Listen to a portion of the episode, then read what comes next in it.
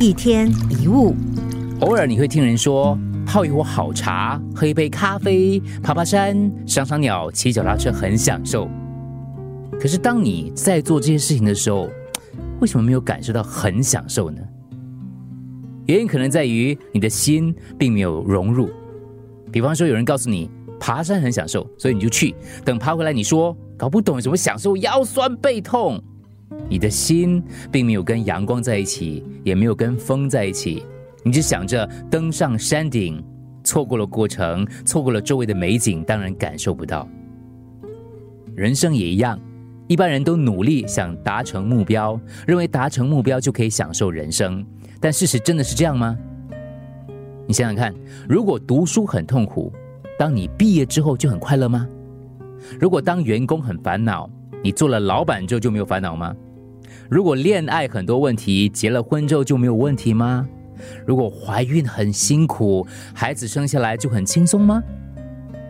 达成目标并不是快乐的保证。人生重要的是过程，而不是结果。读书有读书的好，工作有工作的好，员工有员工的好，老板有老板的好，恋爱有恋爱的好，结婚有结婚的好。人生的过程就好像一个等着生产的母亲，她的快乐不只来自于婴儿的诞生，同时来自于怀孕当中的期待跟喜悦。